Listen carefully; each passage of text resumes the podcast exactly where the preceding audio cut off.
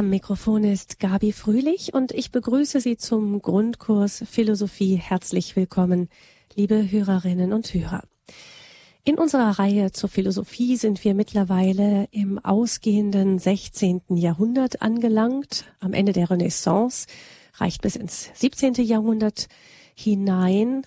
Dr. Peter Egger aus Brixen hat uns die großen Denker der Renaissance vorgestellt. In der letzten Folge war das Jakob Böhme, der philosophierende Schuhmacher aus Görlitz. Heute beginnen wir in unserer Reihe mit einer neuen Strömung, dem Rationalismus. Und auch dazu darf ich wieder ganz herzlich begrüßen Dr. Peter Egger, zugeschaltet aus Südtirol. Herzlich willkommen.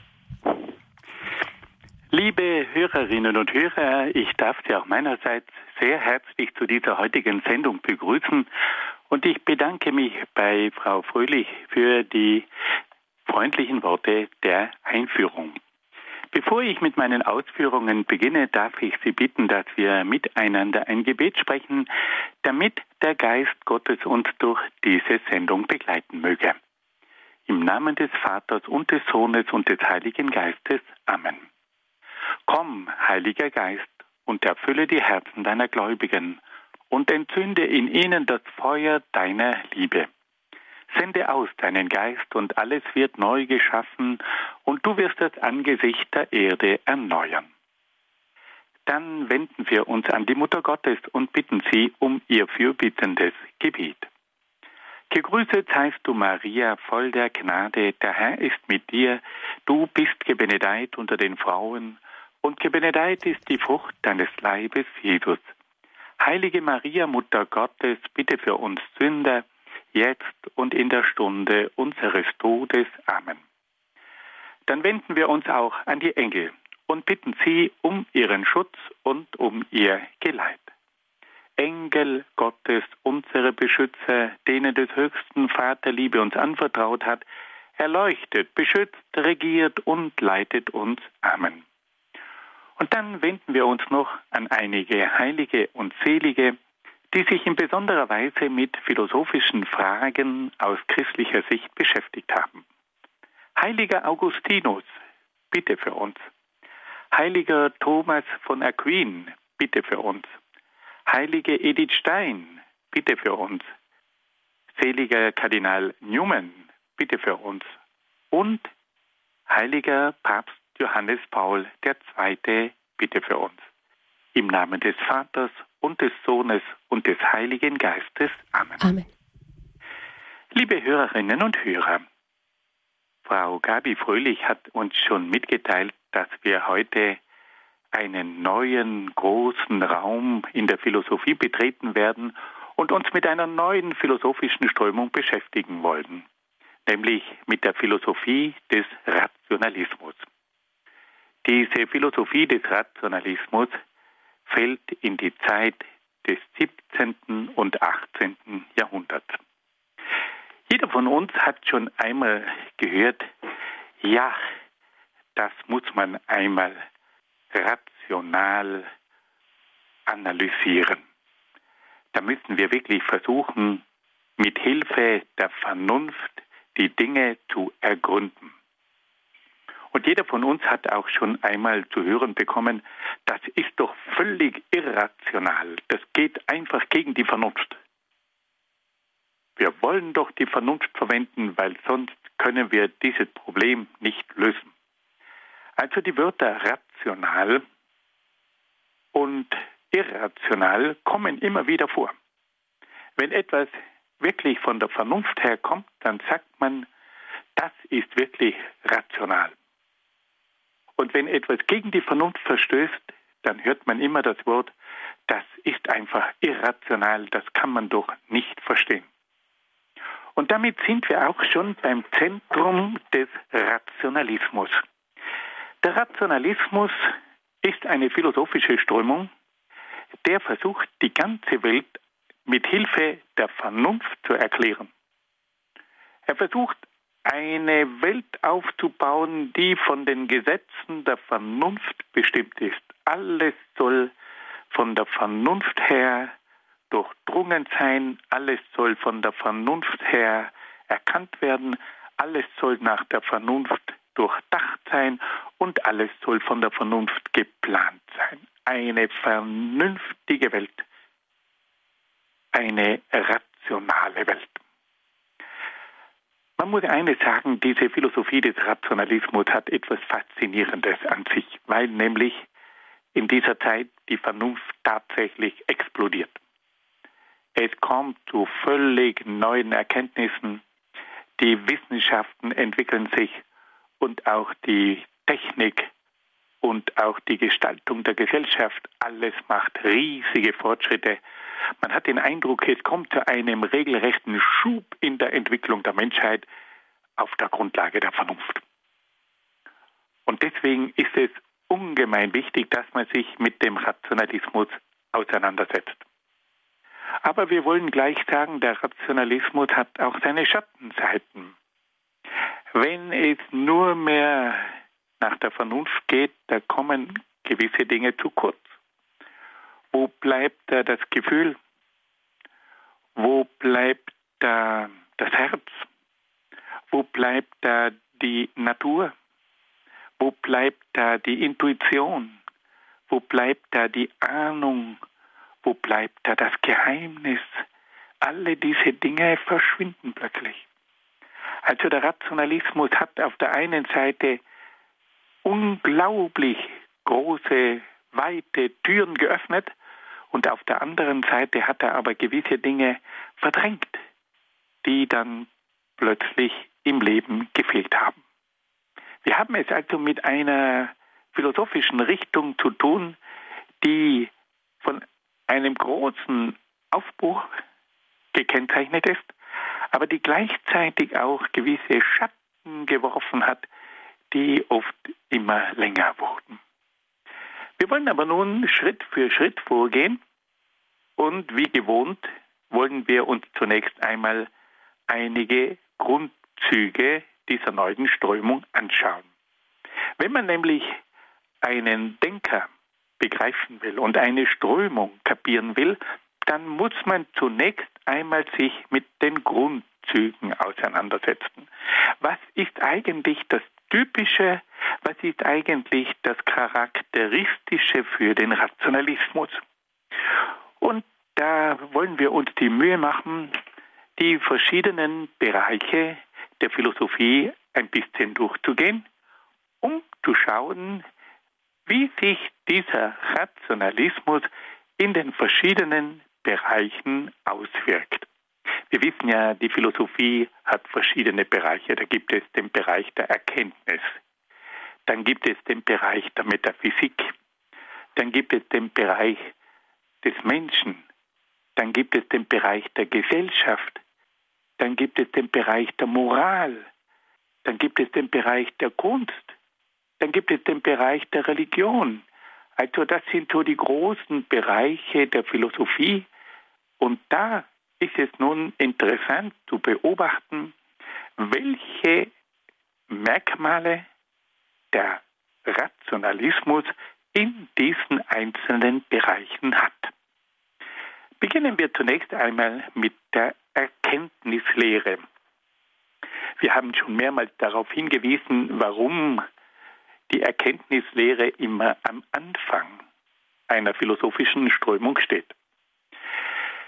Wir alle wissen, dass die Philosophie versucht, die letzten Fragen des Menschen zu klären und dass sie versuchen muss, die Wirklichkeit zu erkennen, die Zusammenhänge aufzuzeigen. Und da braucht es zunächst einmal eine Lehre, wie man überhaupt etwas erkennen kann. Wenn man nämlich keine Erkenntnislehre hat, dann braucht man gar nicht anfangen, die Dinge zu ergründen. Wie kann man eigentlich die Wirklichkeit erkennen? Wie kann man sie ergründen? Ist es überhaupt möglich, an die Wirklichkeit heranzukommen? Kann man die letzten Fragen überhaupt beantworten? Wie weit reicht eigentlich unsere Erkenntnis? Das sind grundlegende Dinge. Weil wenn man sich nämlich keine Vorstellung macht von der Erkenntnis, dann kann man gar nicht damit beginnen, Dinge einmal gründlich zu hinterfragen. Was sagt also nun der Rationalismus über die Erkenntnislehre? Der Rationalismus führt die menschliche Erkenntnis hauptsächlich auf die Vernunft zurück. Und der Rationalismus behauptet, dass die Vernunft imstande ist, die Dinge zu erkennen. Wie macht das die Vernunft? Der Rationalismus sagt, in der Vernunft gibt es ganz bestimmte Denkgesetze. Und diese Denkgesetze befähigen die Vernunft dazu, die Dinge zu erkennen. Wir haben also gewissermaßen ganz bestimmte Gesetzmäßigkeiten, wenn wir denken. Erstens, zweitens, drittens, dann gibt es die Logik und dann gibt es verschiedene Schlussfolgerungen und, und, und, und, und. Es gibt also in der Vernunft ganz bestimmte Denkgesetze. Man könnte heute sagen, im Computer gibt es ganz bestimmte Programme. Ja, das ist natürlich jetzt nicht ganz auf der gleichen Ebene. Aber die, der Rationalismus sagt, die Vernunft hat ganz bestimmte Gesetze und mit Hilfe von diesen Gesetzen kann der Mensch die Wirklichkeit erkennen. Das Interessante und das Revolutionäre ist nun aber Folgendes, dass jetzt die Vernunft zum Maßstab wird für die Erkenntnis. Früher ist man von den Dingen ausgegangen. Jetzt geht man von der Vernunft aus. Früher hat man gesagt, der Maßstab für die Erkenntnis sind die Dinge. Ich muss meine Erkenntnis an den Dingen orientieren. Nehmen wir ein kleines Beispiel. Ich habe jetzt hier in meinem Zimmer einen Schrank. Und ich sehe diesen Schrank und ich versuche diesen Schrank zu erkennen. Vor dem Rationalismus hat man gesagt, der Schrank ist der Maßstab für die Erkenntnis. Meine Erkenntnis muss am Schrank gemessen werden und der Schrank ist der Ausgangspunkt und der Maßstab für die Erkenntnis vom Schrank. Jetzt kommt der Rationalismus und sagt, nein, der Schrank ist nicht das Wichtige, sondern das Wichtige ist meine Vernunft.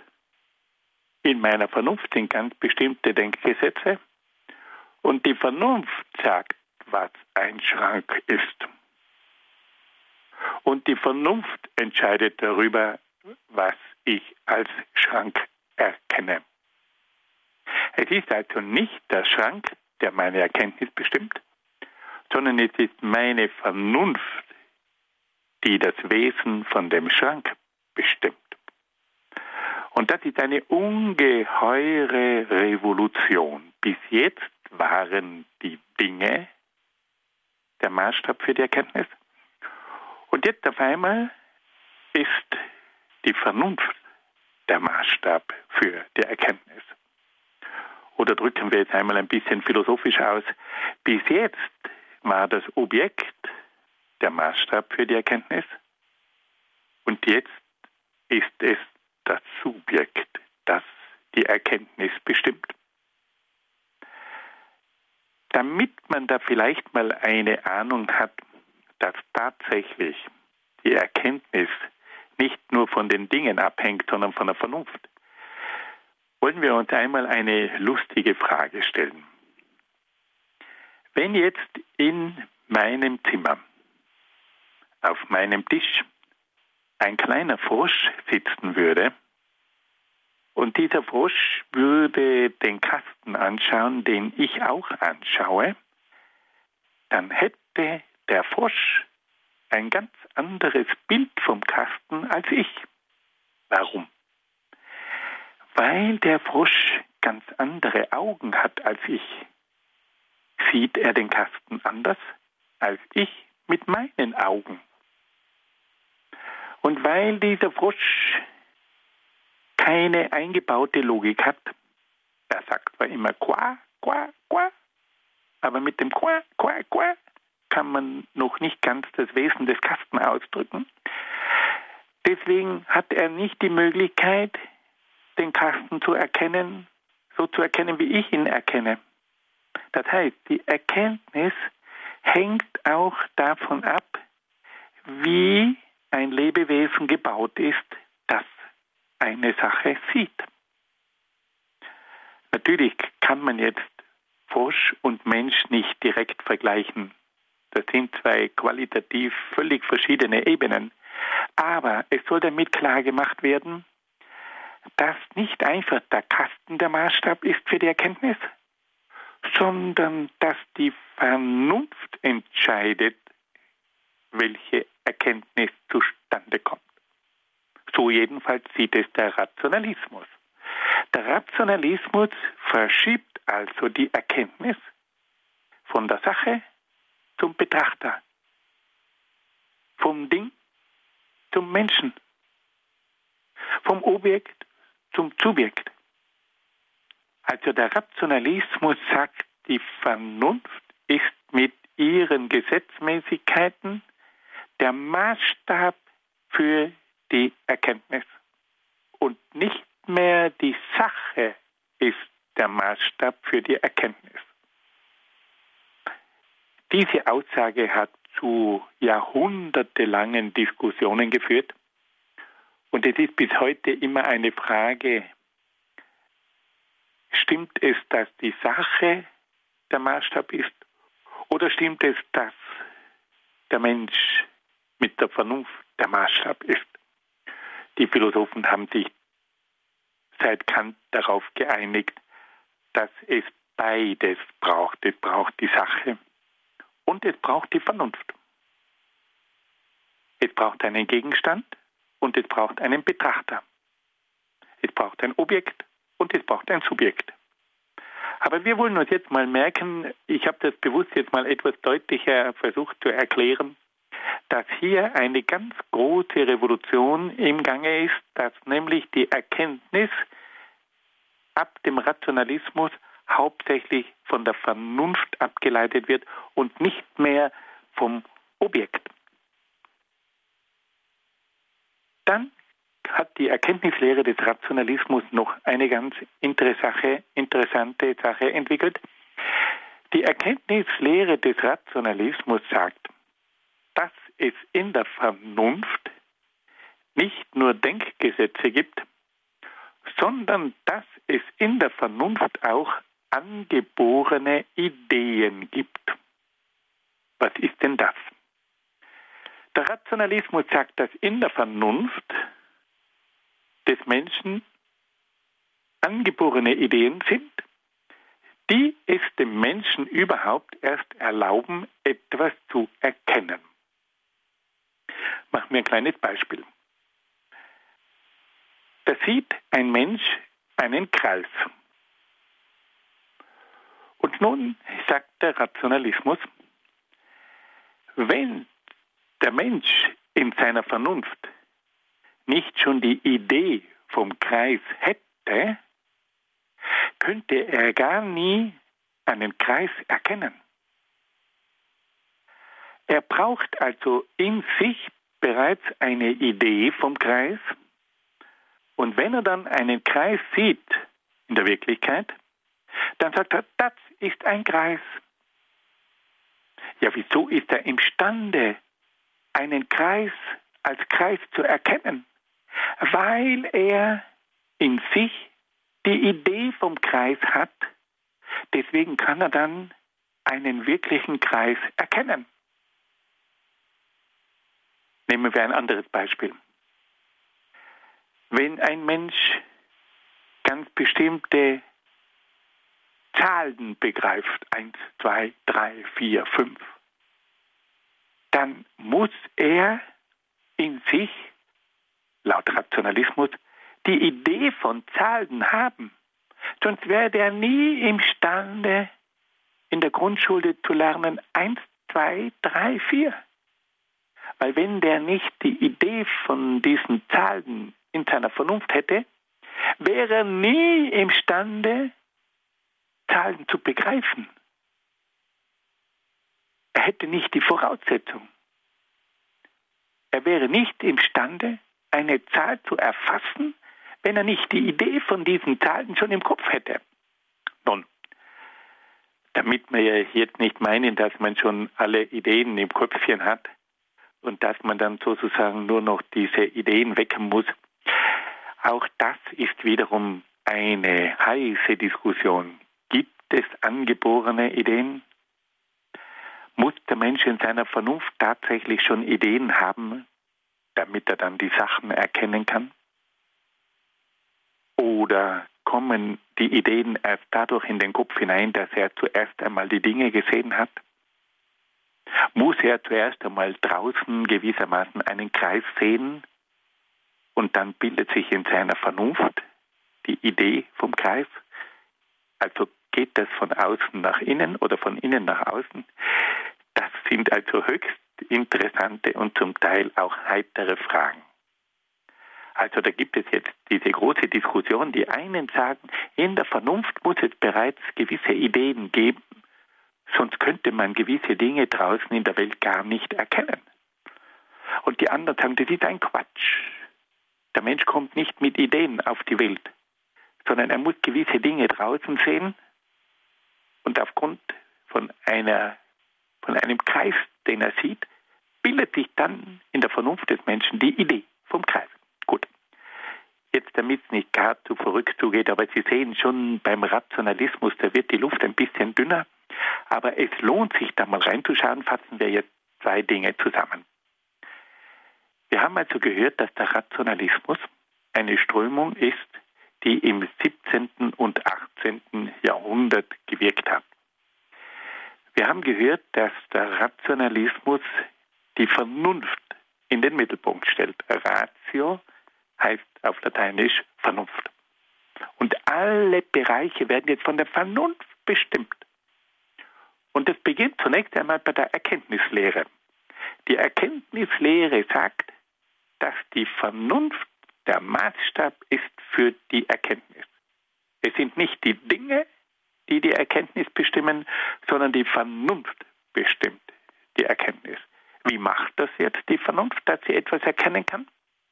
In der Vernunft, sagt der Rationalismus, da sind Denkgesetze drinnen. Da ist gewissermaßen ein Programm drinnen. Und aufgrund dieser Denkgesetze der Vernunft kann dann der Mensch gewisse Dinge erkennen. Und es gibt nicht nur Denkgesetze, es gibt auch angeborene Ideen, die sind in der Vernunft schon drinnen. Die werden dann mit der Zeit entfaltet. Aber diese Ideen sind die Voraussetzung dafür, dass der Mensch ganz bestimmte Dinge erkennen kann. Er hat in seiner Vernunft die Idee vom Kreis. Und deswegen kann er dann, wenn er einen Kreis sieht, kann er sagen, das ist ein Kreis.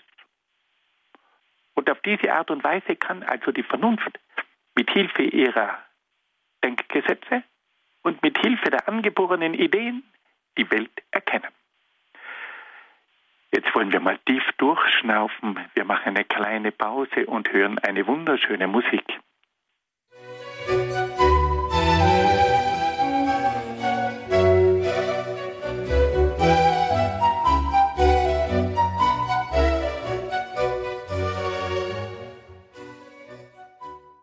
Sie haben eingeschaltet in der Credo-Sendung mit dem Grundkurs Philosophie.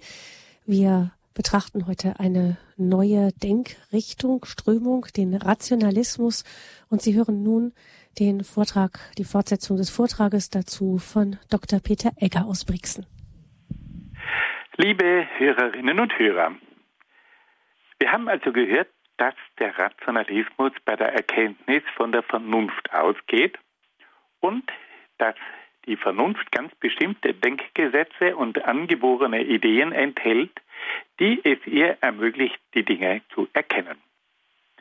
Jetzt kommt aber noch ein sehr interessanter Schritt.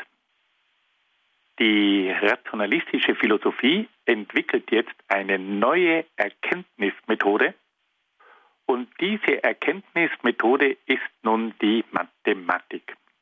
Nun, die Mathematik hat es natürlich schon in der Antike gegeben, aber nun kommt es zu einer neuen Art von Mathematik. Die Mathematik wird nämlich zu einer Universalmethode. Man versucht mit Hilfe der Mathematik alle Bereiche möglichst genau zu erfassen und zu erkennen. Der Rationalismus sagt also, wenn wir die Dinge möglichst genau erkennen wollen, dann brauchen wir dazu die Mathematik. Und wir wollen jetzt versuchen, die Mathematik in sämtlichen Bereichen anzuwenden. Machen wir mal ein kleines Beispiel. Ich gehe wieder einmal von dem Tisch aus, an dem ich sitze. Und da kann ich nun sagen, der Tisch ist groß. Wenn ich jetzt wissen möchte, wie groß ist der Tisch, dann brauche ich ein Maßband. Und dann messe ich diesen Tisch und ich stelle fest, der Tisch ist 1,20 Meter lang und der ist 70 Zentimeter breit. Jetzt wird jeder sofort sagen, das ist viel genauer. Wenn ich jetzt sage, der Tisch ist groß, dann gibt es hier eine große Bandbreite. Was ist groß? Wenn ich jetzt sage, der Tisch ist 120 Zentimeter lang und 70 Zentimeter breit, dann ist das eine viel präzisere Aussage, als wenn ich sage, der Tisch ist groß. Das ist jetzt ein ganz simples Beispiel, um uns verständlich zu machen, dass man also mit Hilfe der Mathematik die Erkenntnis präzisieren kann. Es kommt zu einer viel größeren Genauigkeit.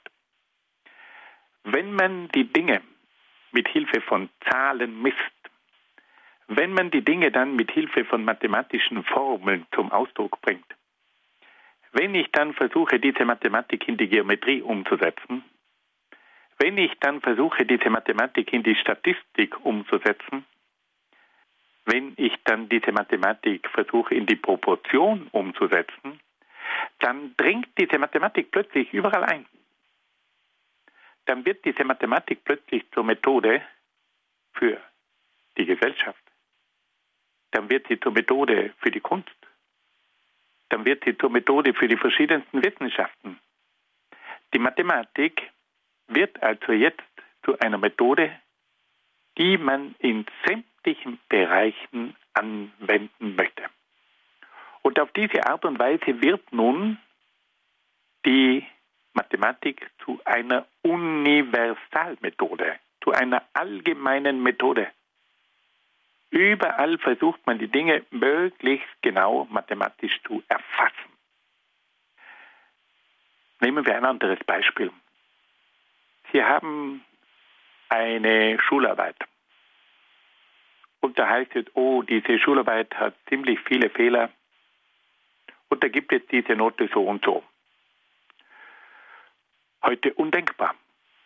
Heute müssen Sie die Noten quantifizieren. Sie müssen bei jedem Fehler ganz genau quantitativ erfassen, wie groß ist der Fehler, wie bedeutsam ist der Fehler, welche Auswirkungen hat der Fehler. Und das wird quantifiziert. Und zum Schluss haben Sie dann Noten, da geht es dann mindestens um Zehntelpunkte, vielleicht sogar um Hundertstelpunkte. Und das wird also unwahrscheinlich genau und zum Schluss haben Sie gewissermaßen eine mathematisch exakte Note. Jeder Lehrer weiß, dass die mathematische Note noch lang nicht alles über einen Schüler und sein Wissen zum Ausdruck bringt. Aber das ist diese Tendenz, man muss auch eine Arbeit quantifizieren können. Bei einem Intelligenztest, da wird heute nicht gesagt, der ist gescheit und der weiß was. Nein, da werden Fragen gestellt, da gibt es Aufgaben und da gibt es Punkte und dann gibt es Zehntelpunkte und dann wird das ausgerechnet.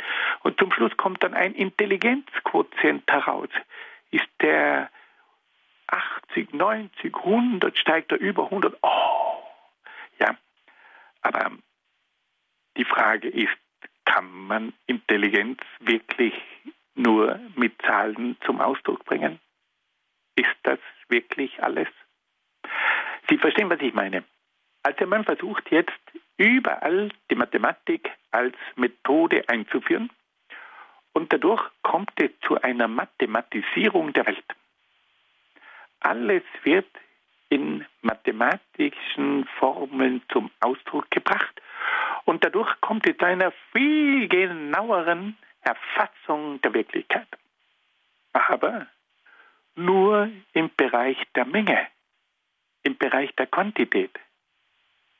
Ob man die Qualität, ob man die Art und Weise zum Ausdruck bringen kann mit Hilfe von Zahlen, das ist doch eher eine problematische Aussage.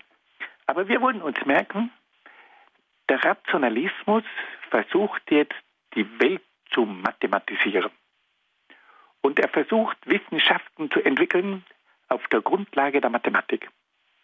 Jetzt entsteht die Physik. Jetzt entsteht die Astronomie. Jetzt entsteht die Chemie. Jetzt entsteht die Biologie. Jetzt entstehen und, und, und. Alle Bereiche werden mit Hilfe der Mathematik betrieben.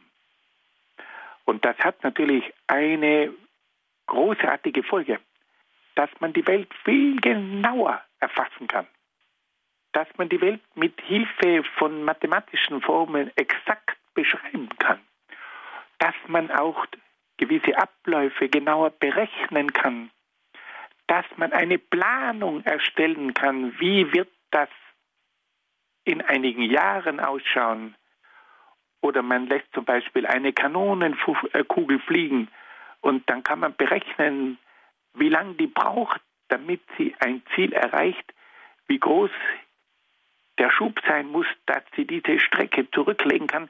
Das alles ist jetzt plötzlich mathematisch erfassbar. Wir können die verschiedenen Parabeln berechnen, wir können Hyperbeln berechnen. Mir wird da immer ganz schlecht, weil ich war immer ein sehr schlechter Mathematiker. Aber es ist grandios, wie die Mathematik hilft, die Welt genauer zu erfassen, genauer zu planen, genauer zu beschreiben. Das ist jetzt das Ziel der Dinge. Damit Sie jetzt nicht meinen, dass das in dieser schrecklichen Form weitergeht, darf ich Ihnen sagen, das Schlimmste haben Sie überstanden. Das Schlimmste beim Rationalismus ist tatsächlich die Erkenntnislehre, weil man sich hier einfach auf ein völlig neues Denken einstellen muss.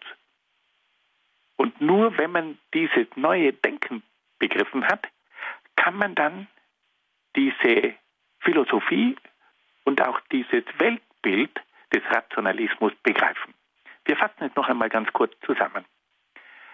Der Rationalismus sagt also, dass die Erkenntnis von der Vernunft ausgeht. Die Vernunft hat in sich Denkgesetze, und sie hat angeborene Ideen. Und mit Hilfe dieser Denkgesetze und dieser angeborenen Ideen ist die Vernunft imstande, die Dinge zu erfassen. Das Neue an dieser Theorie ist, dass man nicht mehr von den Dingen ausgeht, sondern Vernunft, von der Vernunft. Nicht mehr die Dinge sind der Maßstab der Erkenntnis, sondern die Vernunft ist der Maßstab für die Erkenntnis. Und dann kommt noch etwas hinzu. Der Rationalismus entwickelt jetzt eine neue Erkenntnismethode und sagt, die genaueste Erkenntnis liefert uns die Mathematik. Und zwar dadurch, dass wir die Dinge messen, dass wir sie wägen. Und da kommen wir dann zu ganz genauen Ergebnissen. Und dann können wir aufgrund der Messungen aufgrund des Wägens, des Zählens und so weiter, können wir dann auch Beziehungen herstellen. Und da ergeben sich dann mathematische Formeln. Und mit Hilfe von diesen mathematischen Formeln können wir dann also eine sehr komplizierte Wirklichkeit sehr genau darstellen. Und auf diese Art und Weise kommt es nun zu einer Mathematisierung der Welt. Alles wird mit Hilfe der Mathematik möglichst genau dargestellt. Die Mathematik dringt in sämtliche Bereiche ein. Die Mathematik wird zu einer Universalmethode. Und so haben wir also im Rationalismus zwei Größen. Einmal die Vernunft und zweitens die Mathematik.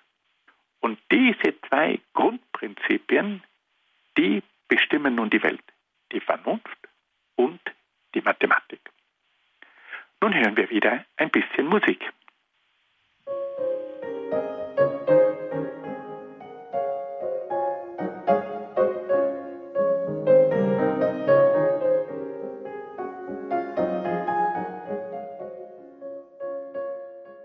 In der Credo-Sendung hören Sie heute eine weitere Folge unserer Reihe Grundkurs Philosophie mit Dr. Peter Egger aus Brixen und Sie hören da nun die Fortsetzung seines Vortrages zum Rationalismus. Liebe Hörerinnen und Hörer, wir wollen uns nun einem weiteren Bereich der Philosophie zuwenden und da geht es nun um die Metaphysik. Jedes Mal, wenn man das Wort Metaphysik hört, dann erschrickt man. Das klingt so unheimlich intelligent und man weiß oft nicht so recht, was man mit dem Wort anfangen soll. Was ist eigentlich Metaphysik? Wir können sagen, die Metaphysik ist ursprünglich die Frage nach den ersten Ursachen der Welt. Die Menschen haben sich immer schon die Frage gestellt, wie kann man denn diese Welt erklären? Woher diese Welt? Und wenn man den Dingen auf den Grund geht, dann kommt man zu den Ursachen. Jede Sache hat eine Ursache. Und wenn man dann weiter fragt, dann kommt man schließlich zu der Frage, ja, was sind denn die ersten Ursachen? Erst wenn man die ersten Ursachen verstanden hat, kann man die Welt wirklich erklären. Solange man die Ursachen nicht begriffen hat, hat man von der Welt nichts begriffen. Und nun sind diese Rationalisten, diese Vernunftmenschen natürlich auch daran interessiert, die ersten Ursachen der Welt zu ergründen. Was steht denn eigentlich am Anfang? Auf welchen Ursachen baut denn die Welt auf? Was sind denn die ersten Prinzipien, die allen Dingen zugrunde liegen? Das ist einfach ein inneres Drängen, das den Menschen immer wieder bewegt, dass er sich sagt, was ist denn eigentlich die erste Ursache, die der Welt zugrunde liegt? Wie kann man denn die Welt erklären? Wenn man diese Ursachen hat, dann kann man aufgrund dieser Ursachen alle weiteren Dinge erklären. Nun, der Rationalismus hat hier drei Modelle entwickelt. Man kann sagen, dass die rationalistischen Denker drei Modelle der Welterklärung entwickelt haben. Da gibt es zunächst einmal ein erstes Modell, das sagt, die ganze Welt baut auf zwei Prinzipien auf. Welche Prinzipien sind denn das? Es handelt sich hier um die Prinzipien des Geistes und des Körpers. Alle Dinge sind entweder geistige Dinge oder körperliche Dinge.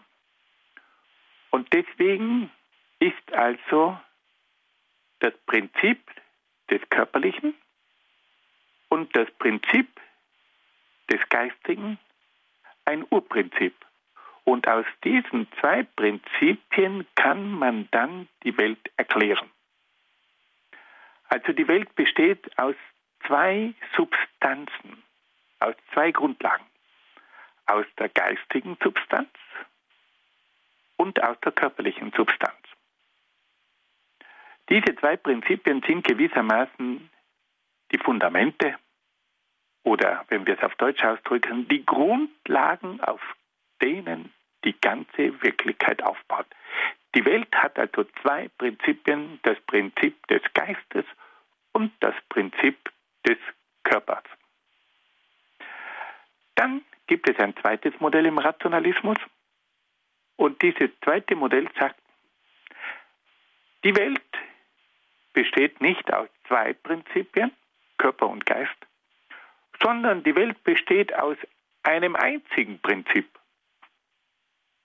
und dieses einzige Prinzip, das ist eine göttliche Substanz.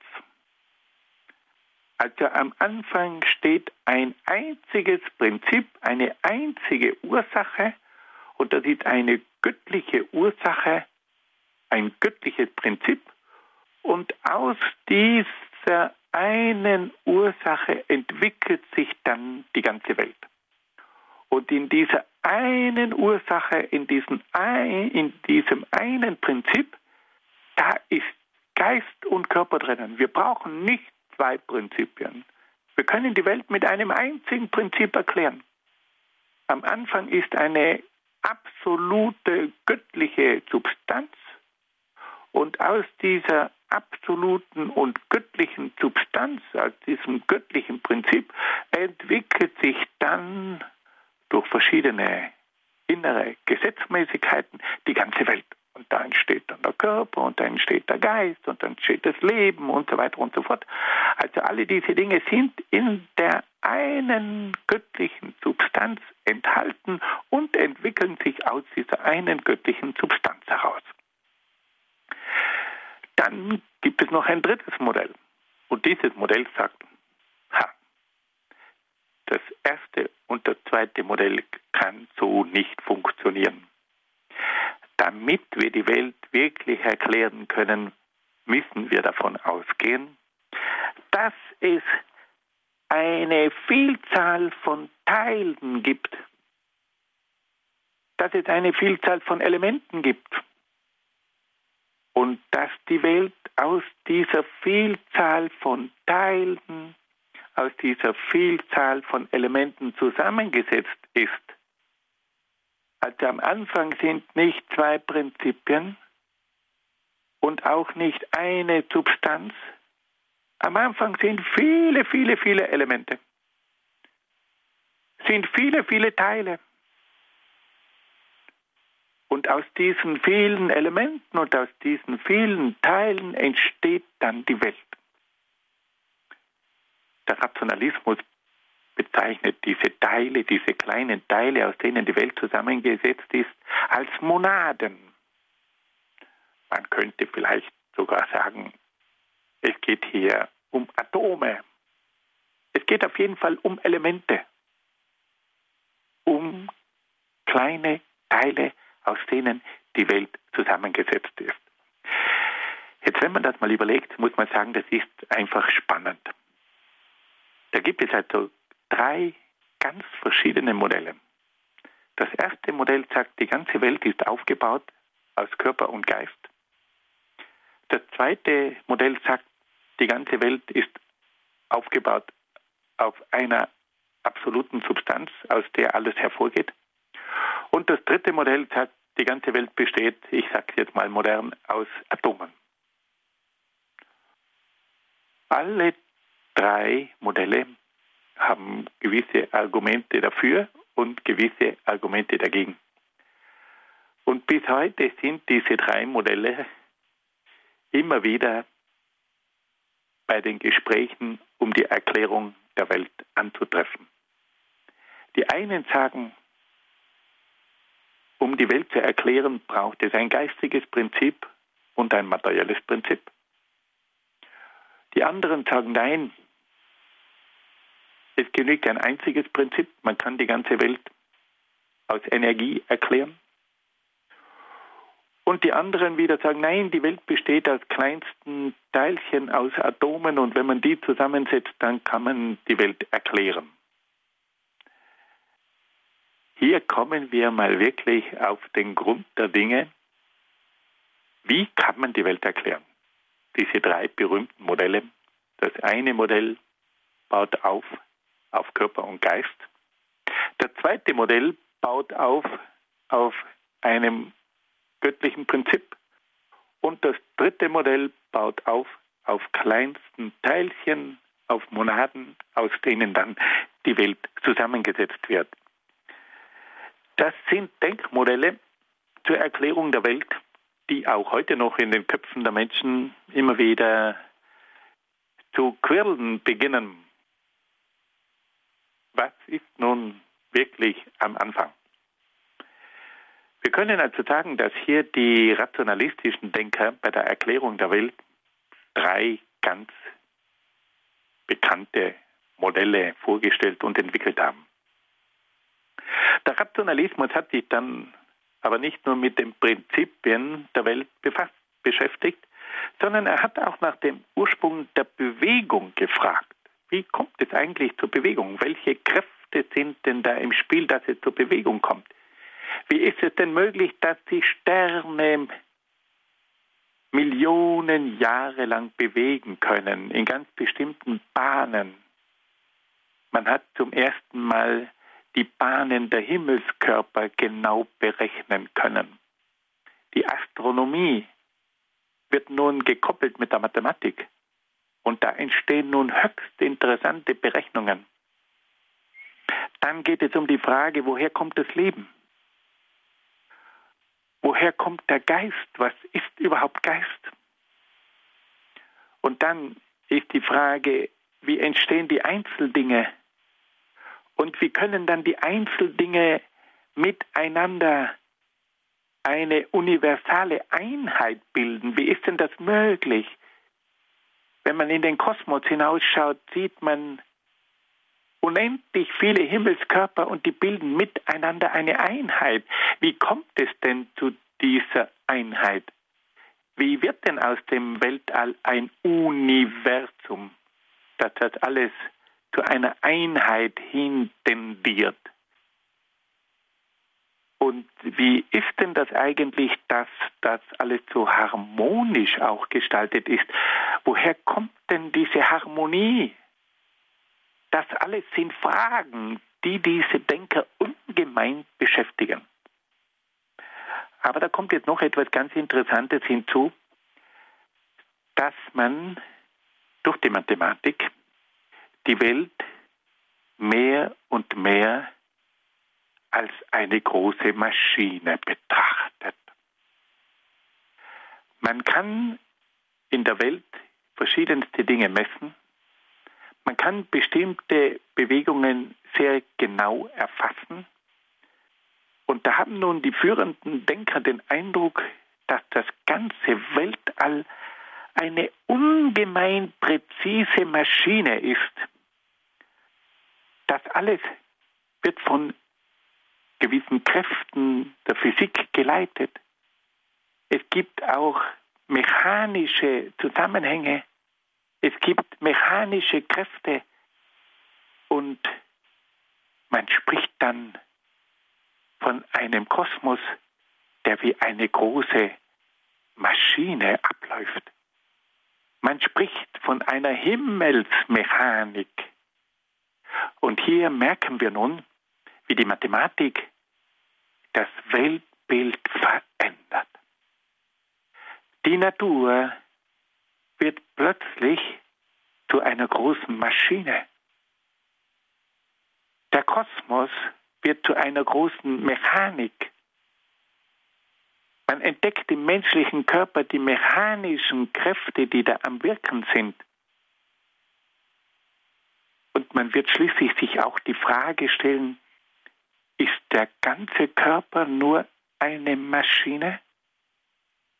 Man beobachtet den Knochenaufbau, man studiert die Muskulatur, man kann feststellen, dass hier Hebelgesetze am Werk sind und, und, und.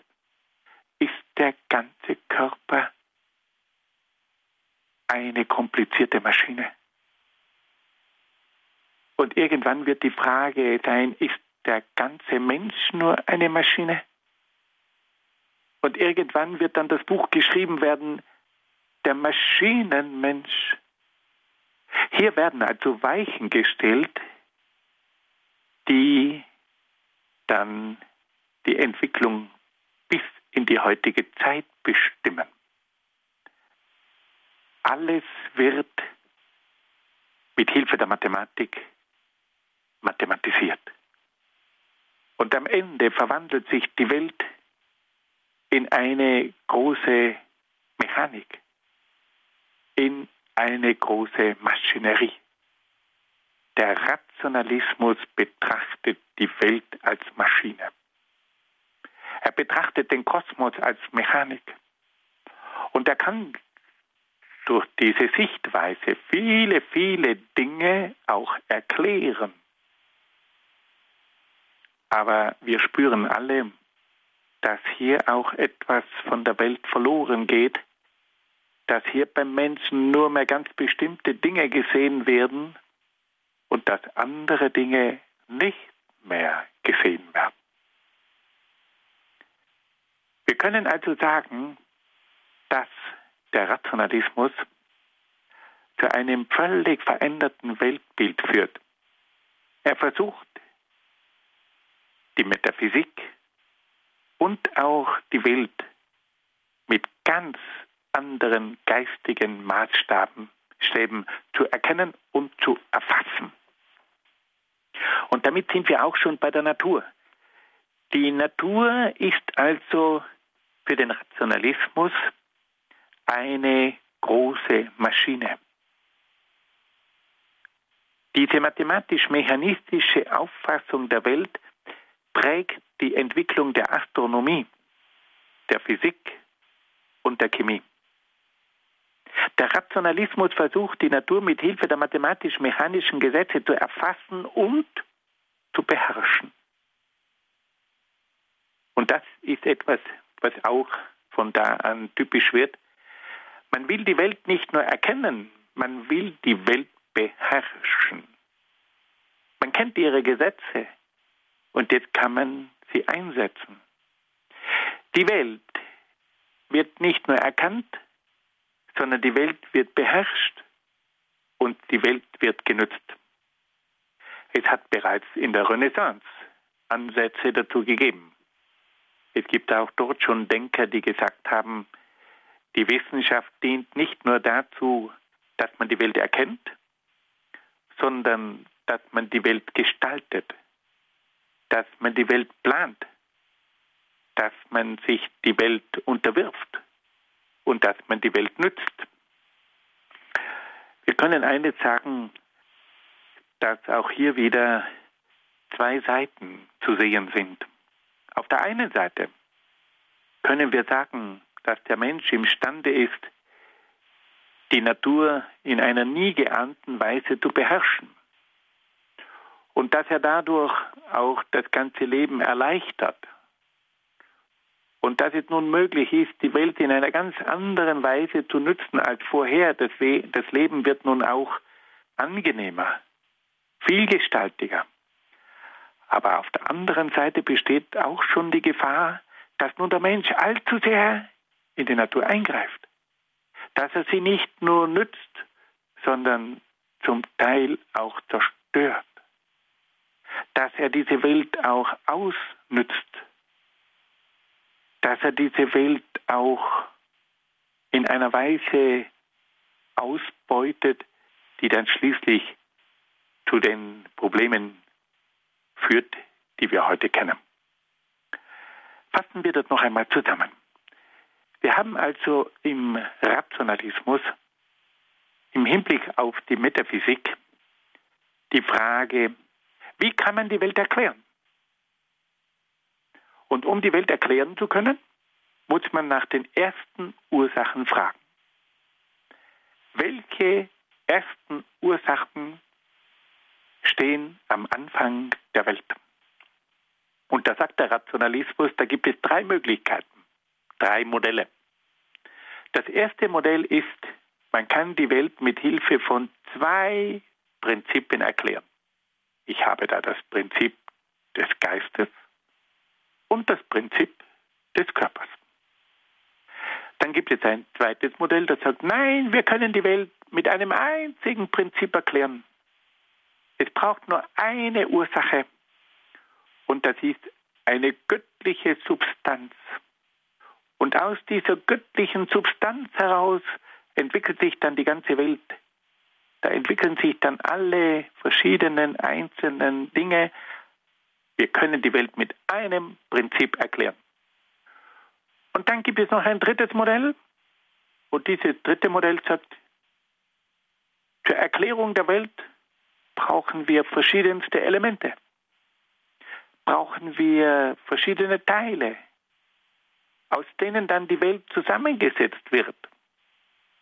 Die Welt besteht nicht aus zwei Prinzipien und nicht aus einem Prinzip, sondern die Welt besteht aus einer Vielzahl von Teilen, von aus sogenannten Monaden. Und wenn man diese Monaden dann zusammensetzt, dann entsteht die Welt. Es kommt dann aber noch etwas hinzu, dass der Rationalismus durch seine mathematische Sicht der Dinge die Welt nicht nur metaphysisch erklärt, sondern auch mathematisch erklärt. Und dass er dabei vor allem das Mechanische im Blickfeld hat. Und auf diese Art und Weise entwickelt sich dann bei Newton zum Beispiel die sogenannte Himmelsmechanik. Und da gibt es dann auch diese berühmten Modelle vom Planetensystem. Das ganze Planetensystem läuft dann ab wie ein Uhrwerk. Hier haben wir diese Himmelsmechanik. Aber auch der menschliche Körper wird nun plötzlich mathematisch, physikalisch gesehen. Und da werden nun die verschiedenen Kräfte im Körper mechanisch betrachtet. Und man gewinnt zum Schluss den Eindruck, dass der ganze Körper ein mechanisches Vehikel sei. Diese Art und Weise kommt es auch im Hinblick auf den Körper zu einer ganz anderen Sichtweise.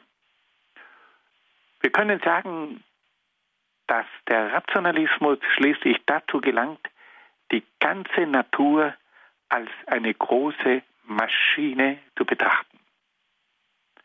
Mit Hilfe der Physik, mit Hilfe der Chemie, mit Hilfe der Mechanik kommt es dann auch zur Entwicklung der Technik. Und durch diese Technik entsteht eine völlig neue Welt. Und die ganze Welt wird nun gestaltet nach diesen Wissenschaften. Und die ganze Welt wird nun planbar. Die ganze Welt kann nun beherrscht werden. Ja, man ist sogar der Überzeugung, dass man die wilde Natur veredeln müsse. Man kann doch nicht einfach eine Landschaft lassen, wie sie ist. Da muss man doch einen Park anlegen. Und nach welchem Muster wird der Park angelegt? Nach dem Muster der Geometrie. Und auf einmal verwandelt sich eine Naturlandschaft in einen geometrischen Park. Und wenn wir durch das Schloss von Versailles gehen und dort diese Parkanlagen sehen, dann spüren wir ganz deutlich, hier sind rationalistische Architekten am Werk. Und hier sind rationalistische Gartenbauarchitekten am Werk. Alles wird jetzt von der Vernunft, von der Mathematik, von der Geometrie bestimmt liebe Hörerinnen und Hörer.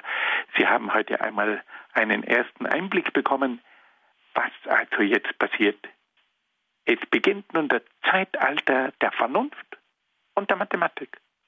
Und sämtliche Bereiche werden jetzt von dieser Vernunft und von der Mathematik bestimmt. Und es entsteht jetzt eine völlig neue Welt. Eine Welt der Mechanik. Eine Welt der Technik. Eine Welt der Wissenschaft grandios, faszinierend, aber eben auch mit einer bestimmten Einseitigkeit. Liebe Hörerinnen und Hörer, ich danke Ihnen sehr herzlich, dass Sie mit dabei waren, dass Sie dieses Opfer auf sich genommen haben, diesen schwierigen Ausführungen zu folgen. Aber es ist einfach mal interessant, in diesen Rationalismus hineinzuschauen, weil man nämlich hier die Anfänge einer Gesellschaft beobachten kann, deren Auswirkungen wir heute noch feststellen können. Ich bedanke mich recht herzlich bei Ihnen und wünsche Ihnen alles Gute und Gottes besonderen Segen.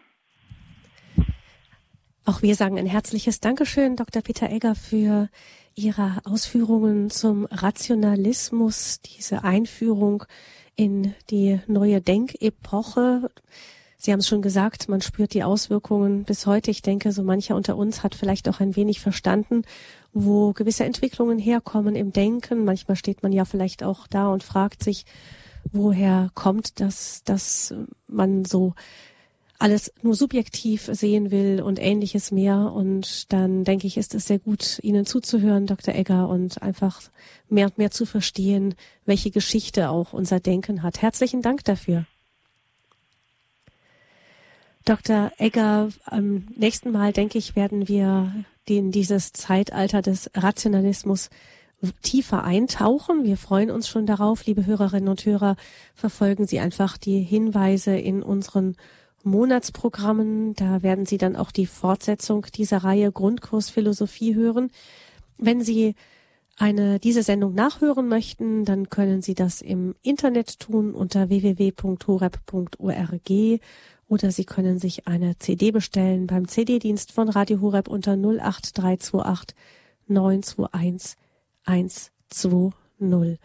Und damit verabschieden wir uns ganz herzlich mit einem großen Dankeschön von Dr. Peter Egger, sagen gerne auf Wiederhören.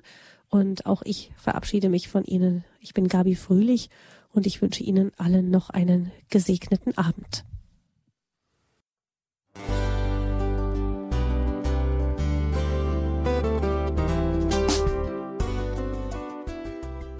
Liebe Zuhörerinnen und Zuhörer, vielen Dank, dass Sie unser CD- und Podcast-Angebot in Anspruch nehmen.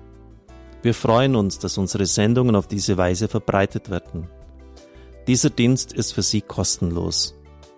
Für uns ist er allerdings mit einem nicht unerheblichen finanziellen Aufwand verbunden. Deshalb sind wir für jede Spende dankbar. Alle Bankverbindungen unserer Spendenkontos können Sie über unsere Homepage horeb.org unter dem Menüpunkt Spenden einsehen. Dort besteht auch die Möglichkeit, online zu spenden.